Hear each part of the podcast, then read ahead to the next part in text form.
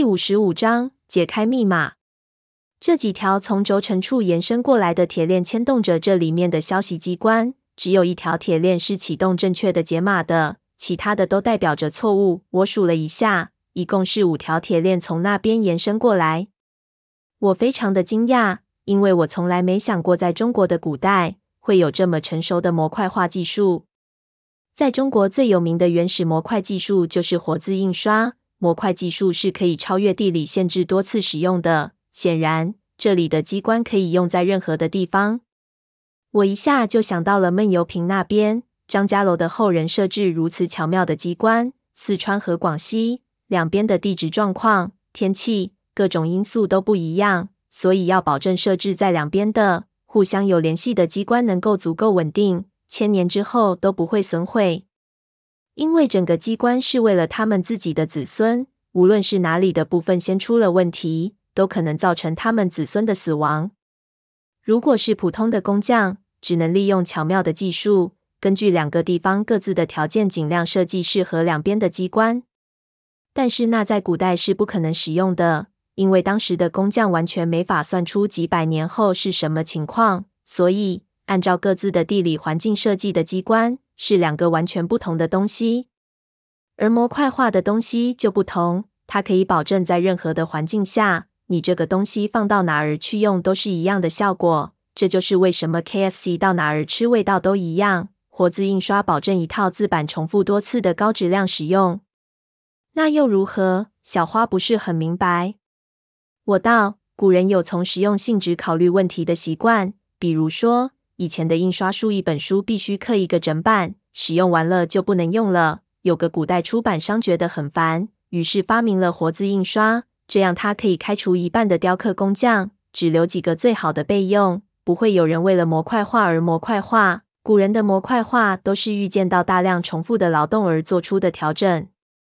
如果这里的工匠使用了模块，那么我能想到的原因是，他们不想针对所有的环节分别来设计机关。那么非常有可能，这里所有的机关和在广西那边的机关使用的都是这种蜂巢一样的东西。如果闷油瓶敲开那些石头，他可能会看到和我这边一样的东西。张家楼的设计者，他们在选择好了张家楼的建筑的之前，就设计好了一切，并且做好了这些机关。这样他们只要选好地方，然后砸几个洞，把这些模块安装进去就行了。我有点知道你的意思了。小花显然要比胖子更能理解我的思维。我靠，这有点小牛逼啊！你是说张家楼是在移动的？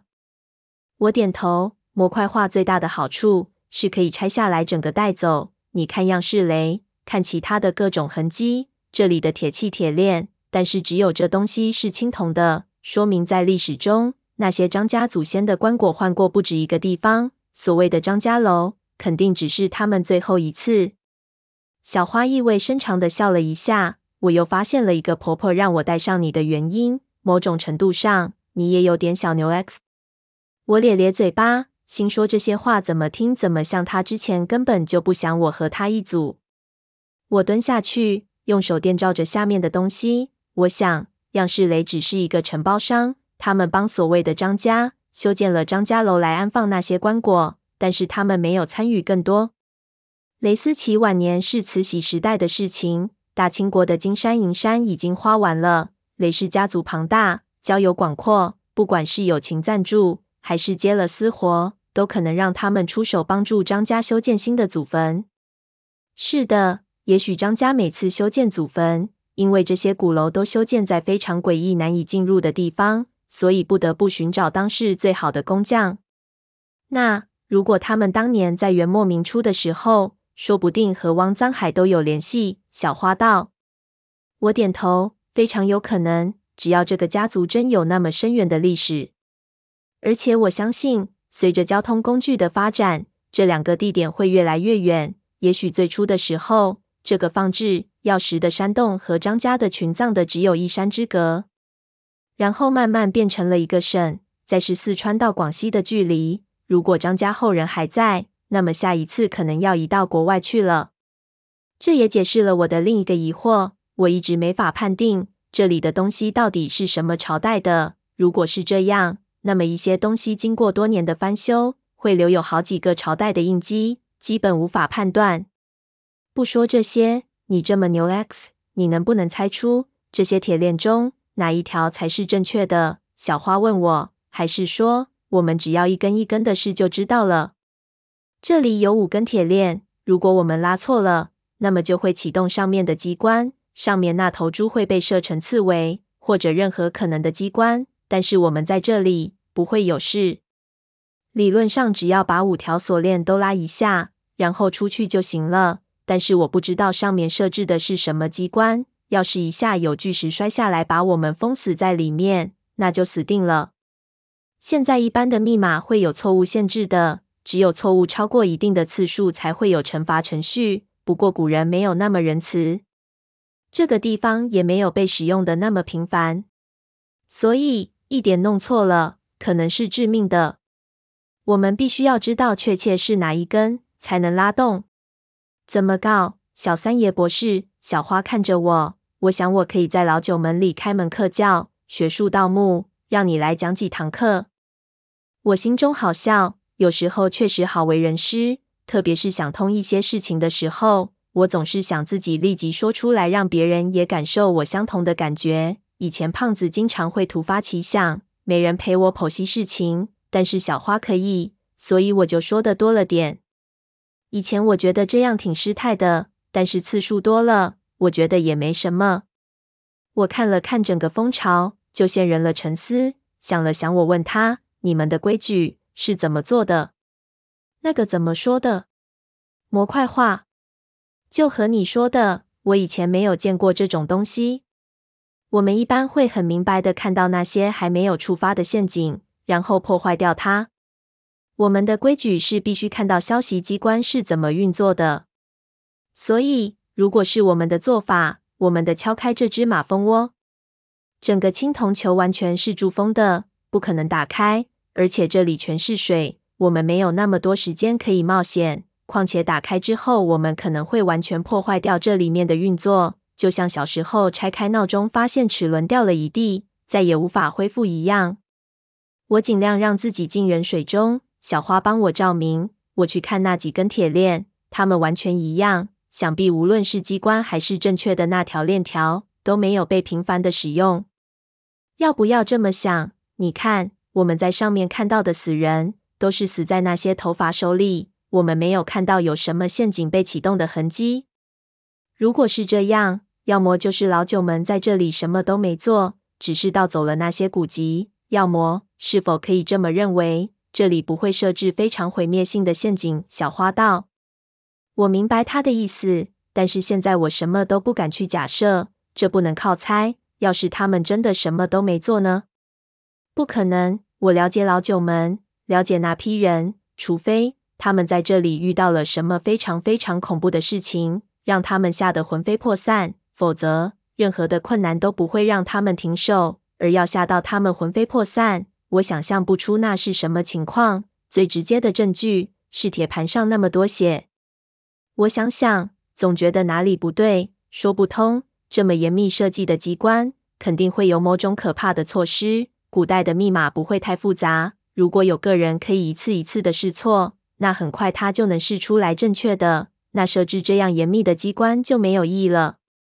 但是你说的也有道理。如果只是普通的消息机关，老九门不至于被吓跑。老太太说：“这里出了巨大的变故，损失惨重。如果只是有几条蛇，或者一些虫子，或者一些飞镖落石，它们那么大的规模，不可能搞不定。”小花点头。比如那些黑毛，甚至外面的那些头发，如果是那样的规模，就会发生我在柴达木遇到的事情。他们甚至可能会把这些罐子上的黑毛烧掉。然后一只一只小心翼翼地搬出来，密封进玻璃箱，打包送到国家博物馆去。所以，任何实际的威胁对于他们都不是威胁。就是这里有只恐龙杀了十几个人，立即也会被后来的人乱枪射死。但是这个洞里的一切几乎没有被破坏过，他们没有使用任何野蛮的方式。为什么？你到底是什么结论？小花有点不耐烦了。我现在只能假设一些细节。比如说，为什么他们没有把那些黑毛罐子处理掉？他们有那么多的人，那么多的时间，要什么武器有什么武器。有了这些，他们还是没有动手。显然，只有一个可能性，就是他们认为没有必要。我道：我们的老前辈们，这些老家伙压根没把这些罐子当一回事情。我大致可以想象当时的场面，他们没有理会那些黑毛。而那些罐子没有任何的破坏，也表明他们最后遇到的变故和这些罐子没关系。同理，老太太说这里发生了让他们损失惨重的事情，不会是实际的威胁，一定不是什么案件落实，能够让老九们在这种规模下损失惨重的，不会是物理上的，而只能是精神上的。他们遇到的变故，一定是一件让他们无法理解的事情。无法理解就无法防御。我道，他们一定准备好了一切，然后启动了机关，以为自己可以应付。但是没想到发生的事情匪夷所思，和他们相信的完全不同。小花还是一脸迷茫。我就举例子道：如果你启动了机关，然后有乱箭朝你飞来，你可以用盾牌挡一下；有只粽子朝你扑过来，你可以用 AK-47 扫回去。但是如果发生了一件你根本无法理解的事情，你是没法做任何的补救的。比如说，你启动了机关，我顿了顿，接着你消失了，再也没有出现。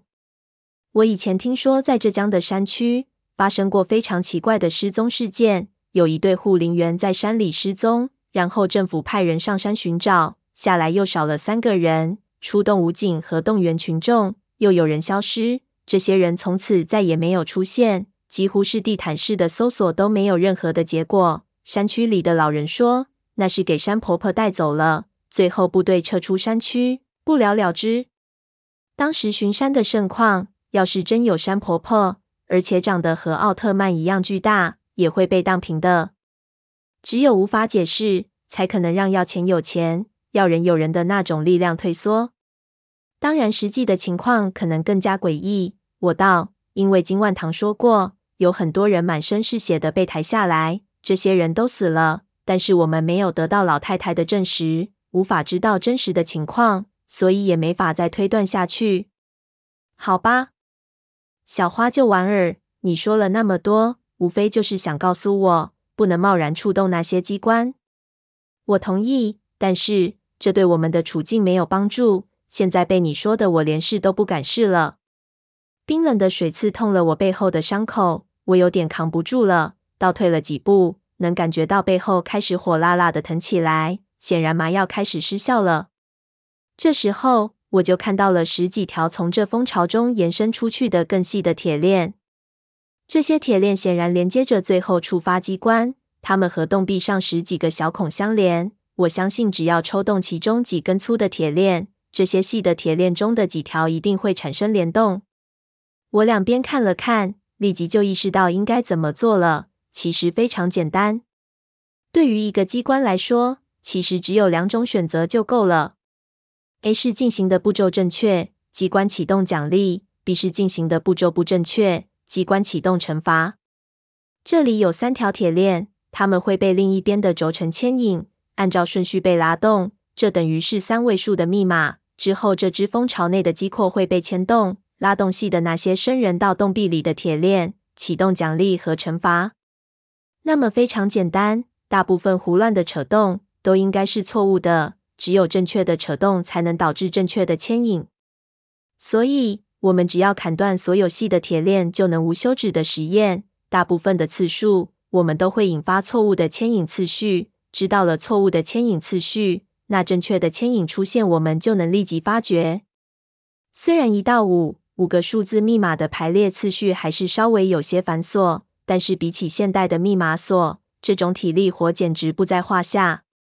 小花给我做了一个牛 X 的手势，我不相信她想不到，拍了拍她。接下来的事情就是体力和细心的活儿了。我们先把所有细的铁链编号，然后用钢锯小心翼翼的弄断，在断链的两端都做上记号，以免弄混。然后我们一个一个按顺序试，果然完全和我说的一模一样。大部分我们扯的结果，细铁链条都是以相同的顺序被牵动，一共有二十三条细链条，牵引惩罚的顺序是四、五、八、十二、二十一。最后，我们终于发现了一次不同于这个惩罚顺序的牵引。小花记录了下来，然后用登山扣重心连起了那几条铁链，再次尝试。看着细的铁链瞬间被牵引，我的心都跳到了嗓子眼上。随即，我们就听到从洞壁中传来了古老沉重的声音。声音持续了足有五六分钟，然后停了下来。我看了看小花，小花看了看我。我们都活着，没有任何事情发生。我们都知道，我们成功了。上面的石室内一定发生了某种变化。